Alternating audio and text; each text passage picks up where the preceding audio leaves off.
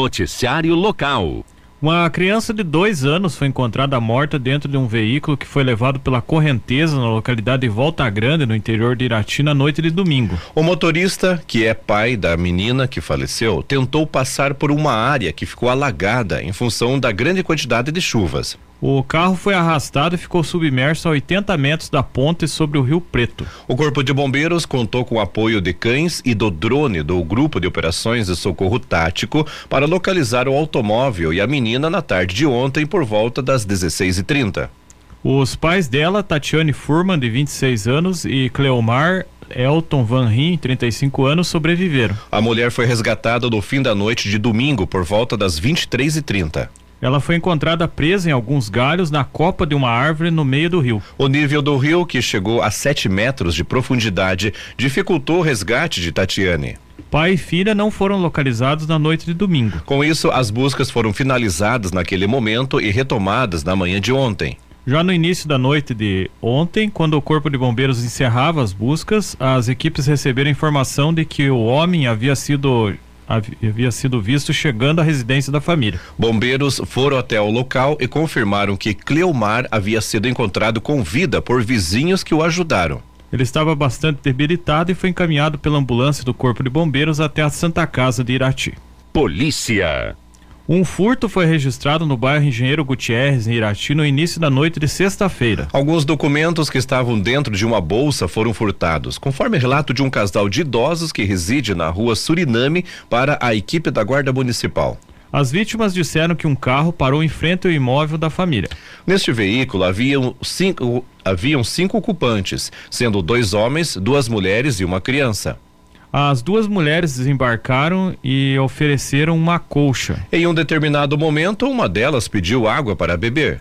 Já a outra mulher alegou que está grávida e pediu para usar o banheiro. O casal de idosos permaneceu ao lado de fora da casa e disseram que não tinham interesse de comprar produtos naquele momento. Segundo as vítimas, a mulher que ficou sozinha dentro da residência embarcou no carro e saiu do local. Ao entrar na casa, a moradora percebeu que sua bolsa foi aberta. Dentro dela havia documentos pessoais como RG, CPF, carteirinha do SUS, título de eleitor, entre outros pertences. O casal não soube informar a marca e modelo do carro que esteve em sua casa. Também na sexta-feira, duas pessoas ficaram feridas após um carro atingir uma moto Honda CBX 250 Twister na rua Coronel Pires, em Irati. O condutor da moto disse aos guardas municipais que o motorista do carro deixou o local sem prestar socorro. O motociclista de 26 anos sofreu ferimentos leves. Já a passageira de 21 anos teve lesões moderadas. Eles foram encaminhados ao pronto atendimento municipal. A moto foi entregue ao irmão do proprietário. Na Alameda Virgílio Moreira, equipes da Guarda Municipal, Corpo de Bombeiros e Secretarias de Habitação e Arquitetura e Urbanismo verificar uma casa que está em uma área de risco. Todos os órgãos deram seus pareceres e concluíram que a residência não é apropriada para habitação, pois pode desmoronar. Os moradores foram realocados até que a situação seja resolvida. Na tarde de sexta-feira, a Guarda Municipal encaminhou uma pessoa vítima de violência doméstica ao pronto atendimento municipal.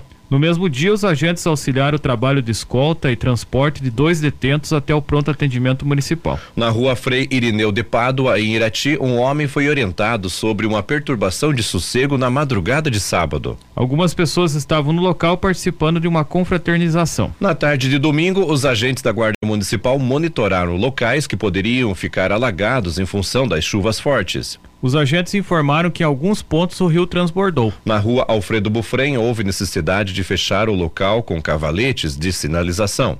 Também houve evasão do rio no centro e nos bairros Vila Nova, Vila São João, Fósforo, Canisianas e Apindazal.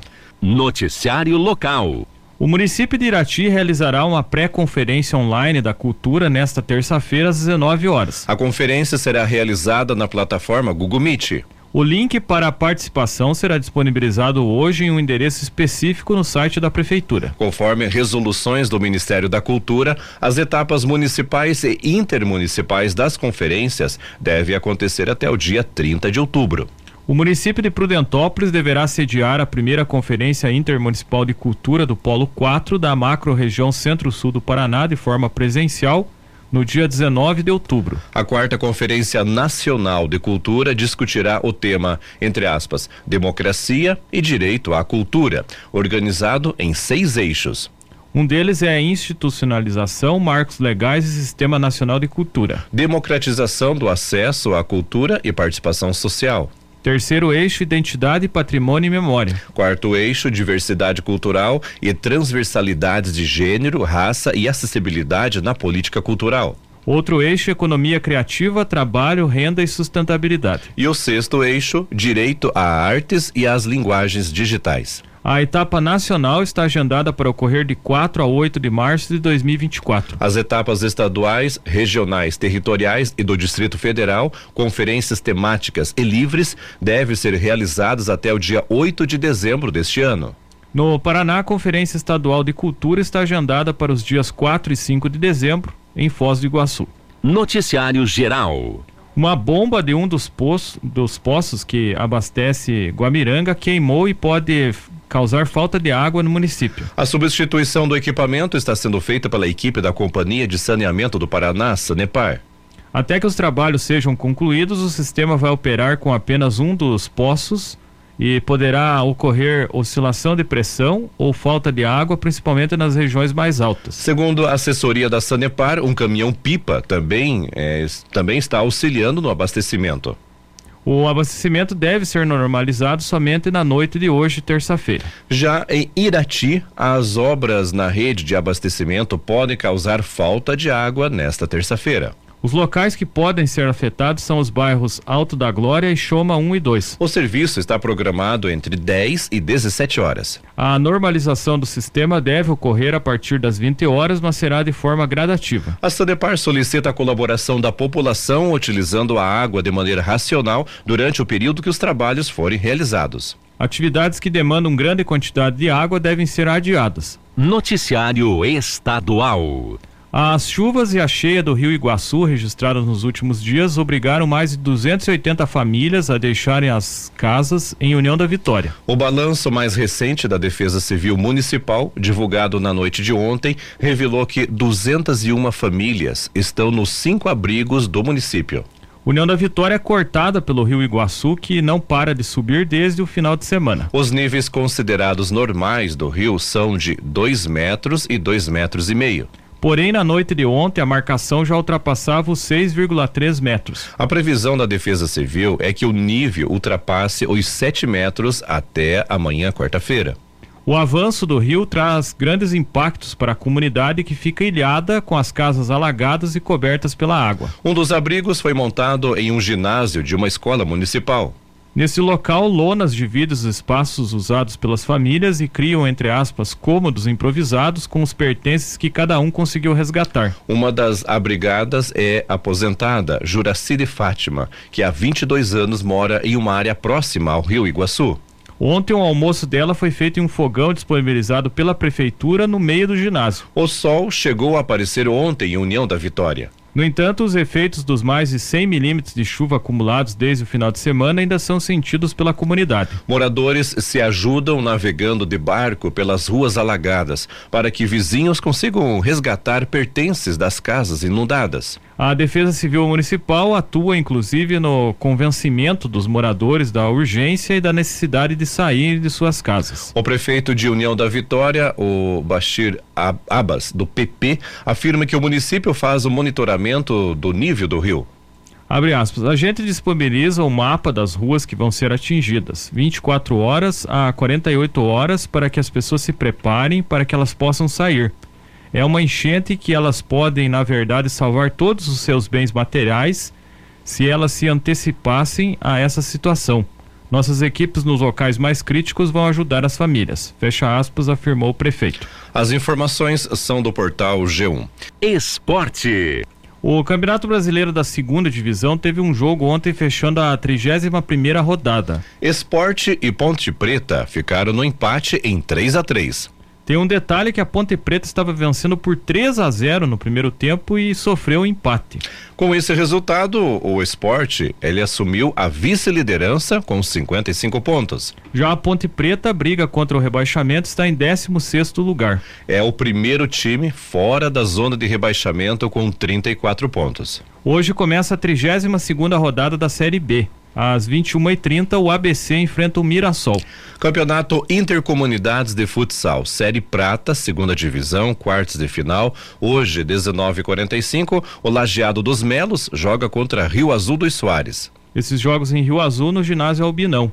20 e 45 o time da Invernada enfrenta Rio Azul de cima. Os avisos paroquiais. Hoje, na Paróquia Perpétuo Socorro em Irati, às 19 horas, acontece a Hora Santa Vocacional na Matriz. Nesse momento, vamos a Curitiba conversar com a Miriam Rocha, direto da Agência Estadual de Notícias. O destaque de hoje: a agroindústria familiar paranaense será homenageada no Prêmio Orgulho da Terra 2023. Olha, gente, diversificada e em franco crescimento, a agroindústria familiar no Paraná é mais do que a transformação de alimentos e a venda de produtos pelos agricultores familiares. A atividade, ela vem despontando como um motor para o desenvolvimento desenvolvimento e o fortalecimento das economias locais nas diversas regiões do estado. Como efeito, promove também aí a diversificação produtiva, o resgate dos valores culturais, estimula as boas práticas relacionadas à sustentabilidade ambiental e à sucessão familiar. Apoiada por programas do governo do Paraná, como o Coopera e o SUSAF-PR, que é o Sistema Unificado Estadual de Sanidade Agroindustrial Familiar, artesanal e de pequeno porte, a agroindústria ela ganha mais visibilidade aí com o prêmio Orgulho da Terra, que anualmente homenageia propriedades rurais paranaenses em razão da excelência de suas práticas. O IDR Paraná, que contribui nas indicações da premiação, assessora tecnicamente mais de mil agroindústrias com acompanhamento, orientação técnica e capacitação. Além do IDR Paraná, participa da seleção de indicados ao prêmio o sistema OCEPAR, que é o Sindicato e Organização das Cooperativas do Estado do Paraná. E olha, os empreendimentos, eles são avaliados sob a perspectiva social, ambiental e econômica. E o tema deste ano é desenvolver sem esgotar. O Prêmio Orgulho da Terra é uma iniciativa do Grupo RIC, IDR Paraná e OCEPAR que dá visibilidade às propriedades premiadas com uma série de reportagens feitas pelo programa RIC Rural, transmitido aos domingos para todo o estado. Olha, a premiação, ela vai ser entregue no dia 21 de novembro e vai homenagear diversas categorias. Portanto, a agroindústria familiar paranaense vai ser homenageada aí no prêmio Orgulho da Terra deste ano de 2020 e 23. Bom, era essa informação que eu tinha para hoje, meus amigos. Um grande abraço a todos e claro que se Deus quiser, amanhã eu tô de volta. Noticiário local.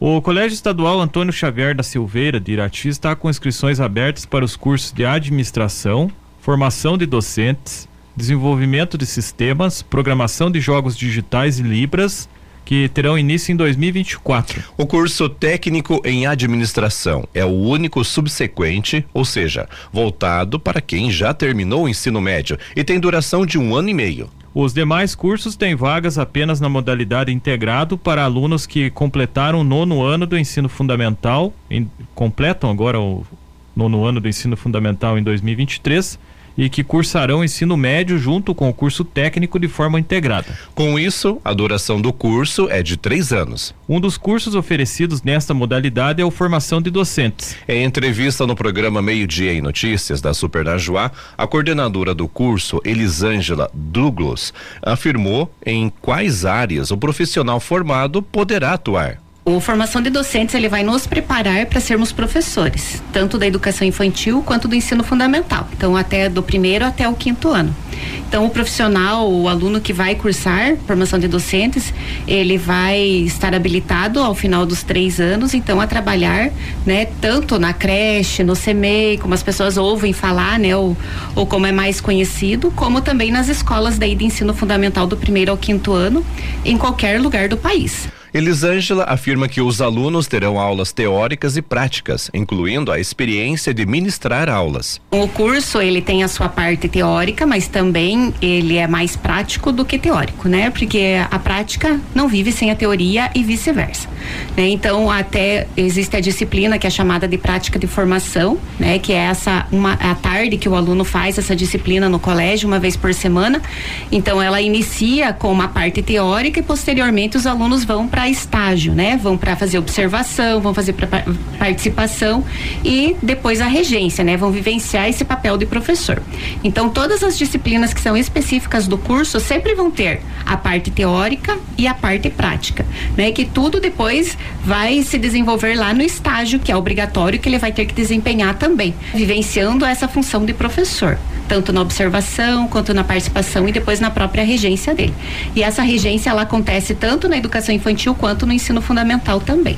A coordenadora do curso de formação de docentes relata que as disciplinas teóricas irão abordar diversos aspectos que auxiliarão os alunos nos estágios obrigatórios. Então, nós vamos ter disciplinas que são voltadas para a educação especial, disciplinas voltadas para a história da educação, para a psicologia da educação, para a questão do desenvolvimento emocional do aluno, que são as habilidades eh, socioemocionais que são trabalhadas.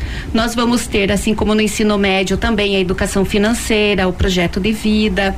Vamos ter as diversas metodologias que vão me ensinar a trabalhar com o português, com a matemática, com a educação física, com as ciências. Então, tudo aquilo que o aluno vai desenvolver lá no estágio são trabalhadas através dessas metodologias também. Além de poder participar de concursos públicos em todo o Brasil, o aluno de formação de docentes tem a possibilidade de atuar profissionalmente ainda enquanto está realizando o curso a gente tem uma parceria com a Secretaria Municipal de Educação e com algumas escolas particulares que eles contratam os nossos alunos como, estagi como estagiário remunerado. Então, todos os alunos do formação a partir da segunda série, e se já tem 16 anos, eles podem estar atuando como com esse estágio remunerado. Outro curso oferecido dentro da modalidade integral, junto com o ensino médio, é o técnico de desenvolvimento de sistemas. Segundo a diretora Maria Amélia, Maria Amélia Ingles, o curso é o único no estado com aulas presenciais. Nós fomos a única instituição no estado do Paraná que continuou, apesar do início ser online, porque era o Unicesumar, numa parceria com o estado, e nós insistimos. A Grande Maria pediu a desistência do curso e o Colégio Xavier insistiu porque vê isso como uma oportunidade de trabalho para os nossos alunos. Nós somos uma cidade do interior, mas não quer dizer que nós precisamos ter os, os alunos só trabalhando em coisas que se possam ser do interior. Nós podemos ter grandes alunos trabalhando com desenvolvimento de sistemas ganhando muito bem e trabalhando em home office.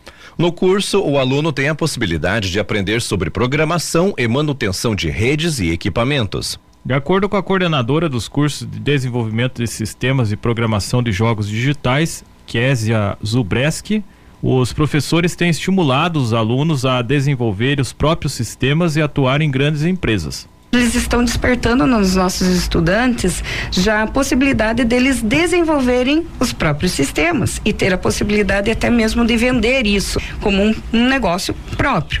Então é, é, é, um campo que ele se abre para design gráfico, ele se abre para você poder analisar banco de dados, criar, né, tá ali configurando, verificando a questão da segurança daqueles dados que nós colocamos em vários sites, páginas aí. Então então tem que ter alguém que cuide disso para nós. Então um desenvolvedor de sistemas, quando ele aprende lá, por exemplo, a parte do back-end, que é o que está por trás de tudo que a gente insere num site, ele tem que dar a garantia de que a gente não vai ter isso vazando. Então ele vai trabalhar nessa parte, dando a segurança para nós também ou criando, né? Késia afirma que o curso de desenvolvimento de sistemas possibilita que o aluno também venda a outras empresas soluções em sistemas de informática. Então temos lá a parte do é, front-end, que é aquilo que a gente visualiza coloridinho, com sons, com troca de telas, com animações, né? Então ele vai aprender a usar as linguagens de programação para poder estruturar uma página de acordo com o que o cliente deseja. Então eu quero abrir uma loja, eu, eu vendo de porta em porta, agora quero abrir uma loja virtual. Então eu vou contratar alguém na área de desenvolvimento de sistemas que vai desenhar isso para mim, que seja o mais efetivo para um usuário ali no, no final, né? Que seja interativo, que tenha uma interface inteligente, né? Então que fique bem atrativo. Os alunos também têm a experiência de entrar em contato com outras empresas durante o curso. As turmas de Irati, por exemplo, já realizam trabalhos com a Bsoft de Imbituva, que tem auxiliado a aproximar os alunos do mercado de trabalho conforme Kessia. A eles deram uma missão para os nossos estudantes criar um sisteminha lá de férias para os funcionários. E eles já colocaram eles para trabalhar nesse processo de como que se organiza uma equipe, foram divididas em etapas, cada missão sendo cumprida, eles foram dando esse suporte e agora eles estão assim no fechamento final, mas a, a, o pessoal lá da Ubisoft tem elogiado bastante os nossos estudantes, vendo o quanto eles são protagonistas, estão ativos para aprender para além do que a escola está dando, porque até nós fomos visitar a empresa, eles vêm ali no colégio, eles estão dando esse suporte e essa é uma das nossas preocupações, aproximar esses estudantes desses ambi ambientes maiores, né, de maior escala. De acordo com a coordenadora do curso de desenvolvimento de sistemas, as aulas também misturam parte teórica e prática temos momentos das aulas teóricas que abrange ali o iníciozinho até o aluno internalizar bem qual, o que que é um, um, software, um hardware, às vezes não está bem conectado com esses termos. Então eles precisam desse momento e já logo começam para as aulas práticas. Por exemplo, a galerinha do primeiro ano do, do desenvolvimento de sistemas tem lógica computacional, ciência da computação e análise de projetos de sistemas. No momento são cinco horas aulas dessas três, desses três componentes. Dessas cinco, quatro eles já estão em laboratório. Outro curso na área de informática é o de programação de jogos digitais. Nesse curso, o aluno aprenderá a criar e programar jogos de computador. Então ele vai trabalhar com produção de cenário. É um aluno que gosta de desenhar, vai já trazer essa habilidade para esse universo. É criativo com histórias, com ideias, vai criar um enredo para isso. Tem uma mentalidade criativa para sons, para diálogos. Ele vai colocando toda essa fantasia dentro do mundo programável ali, todo estruturado nas multimídias. Segundo Kessia, alguns jogos podem ser adaptados para outras áreas, auxiliando com a venda de produtos e no marketing. A necessidade da tecnologia se mostrou mais importante ainda, porque você não estando presente, você pode realizar muitas coisas através dos mecanismos de interação de um, que uma plataforma de jogos pode oferecer. Então, a gente percebe que os jogos podem hoje é, favorecer o trabalho de publicidade de um, de um negócio. Então, eu posso usar a própria publicidade utilizando mecanismos de jogos, através de um jogo, um desafio simples lá e fazendo marketing, né? E-commerce, por exemplo, é uma das coisas que tem crescido bastante. Então, utilizando isso dentro da propaganda lá, dentro de um e-commerce, por exemplo, vai você consegue aplicar tudo que um aluno do programação de jogos digitais consegue desenvolver. A coordenadora explica que há diferença entre os cursos na área de informática. O curso de desenvolvimento de sistemas ele é um pouco mais amplo, então a, bagagem de, de oportunidades que o desenvolvimento de sistemas oferece, ele é maior. No de programação de jogos, ele vai ser mais específico para a criação desses jogos em recursos e plataformas específicas para isso. No desenvolvimento de sistemas, o aluno irá explorar mais aspectos da informática, conforme Kessia ele vai trabalhar com o aspecto de ou estruturar lá o cabeamento para você receber a internet, né? Então, necessariamente, se você não quiser trabalhar com front-end, back-end, né? Você não precisa. Você precisa saber estruturar os cabeamentos de, um, de, de todo um suporte lá de, de, de equipamentos para você receber teu sinal da net. Já o programador de jogos não vai ter focado essa habilidade no curso. Ele é mais focado lá para desenvolver os jogos. Tanto no curso de desenvolvimento de sistemas como de jogos digitais, não é preciso conhecimento de informática para começar as aulas. A questão do conhecimento básico em informática, claro que ela ajuda o aluno a ser mais ágil na hora de estar executando suas tarefas, seus afazeres, buscar fazer uma pesquisa. Mas não há necessidade, porque à medida que eles vão se envolvendo com as atividades, eles vão adquirindo essas habilidades. É diferente da gente que tinha que fazer um curso de digitação lá atrás, né? Hoje eles são muito rápidos, interativos, porque os próprios recursos eles já vêm com essa mecânica, né? Pra gente já meio socializar. Pode ver que codedor dedão, eles sabem todo o alfabeto na tela do celular. O Colégio Xavier possui três laboratórios de informática que são usados para as aulas, mas também podem ser usados pelos alunos, caso não tenham computador. Kessia afirma que o colégio oferece estrutura para as atividades extracurriculares dos alunos. Não há necessidade de ter aí o um notebook. Ao longo do caminho, aqueles que vão se envolvendo com os projetos extracurriculares, eles vão sentindo essa necessidade. Se a família tiver condições, adquire. Mas não é uma obrigatoriedade. Nós, ali no colégio, com essas atividades extracurriculares, até mesmo eh, temos os momentos que esses estudantes podem utilizar os nets da própria, do próprio colégio ou o computador, caso lá não esteja em alguma aula. Caso ele precise de, desse momento, a gente tem estruturado isso para eles. Outro curso oferecido é o de Libras, que é um curso livre e que pode ser cursado por diversos profissionais. Serão 40 vagas disponibilizadas, 70% delas para alunos, 10% para funcionários e professores e 20% para a comunidade em geral. O curso é ministrado por um professor surdo. A diretora do Colégio Xavier, Maria Amélia Ingles, explica a diferença do curso para os demais. O curso de Libras, ele é um curso também diferente, né? Ele é aquele curso que é duas vezes na semana e ele tem a tendência dele é trabalhar com qualquer pessoa da comunidade. Pode ser professor, pode ser alguém que queira e tenha interesse, pode ser quem já concluiu o ensino médio ou não também. O curso de Libras pode ter duração de até dois anos. No primeiro ano, o aluno tem uma formação básica e já recebe certificado. Caso queira, é possível renovar mais um ano, tendo uma formação mais avançada, conforme Maria Amélia. Então é trabalhar toda essa base primeiro, de como é feita a comunicação, como são criados os sinais, é, como são os gestos corretos para cada para cada letra, para cada situação, né? E no segundo, ele já aprofunda um pouco mais com leitura de texto, com trabalhar como entrevistas, como outras coisas um pouquinho mais aprofundado, né? Então são currículos que complementam. A inscrição para os cursos do Colégio Xavier é gratuita. Os alunos passam por um processo de seleção que inclui análise do histórico escolar e uma entrevista. Na análise, cada curso possui materiais específicos, específicas, onde é feita a somatória das disciplinas exigidas e feita uma média ponderada, conta a diretora faz essa somatória de português e matemática, tem uma entrevista e tem também aquele programa do governo de auxílio, tal, que tem uma pontuaçãozinha a mais lá. Somando tudo isso, a gente tem a média e a classificação desses alunos. Maria Amélia relata que a entrevista ocorre para entender o perfil do aluno. É só para a gente ver se aquele aluno realmente tem aquele perfilzinho, perfilzinho, vamos dizer assim, de querer aprender porque é esse o que nos motiva, né? Eu posso não saber nada, mas se eu quero aprender, eu já estou num passo à frente do outro. Mais informações podem ser obtidas nos perfis do Colégio Xavier no Instagram, é arroba é, é, C-O-L Xavier ponto Irati. E também pelo Facebook facebook.com barra Colégio Xavier Irati 1 o número de contato de telefone é 3423 2398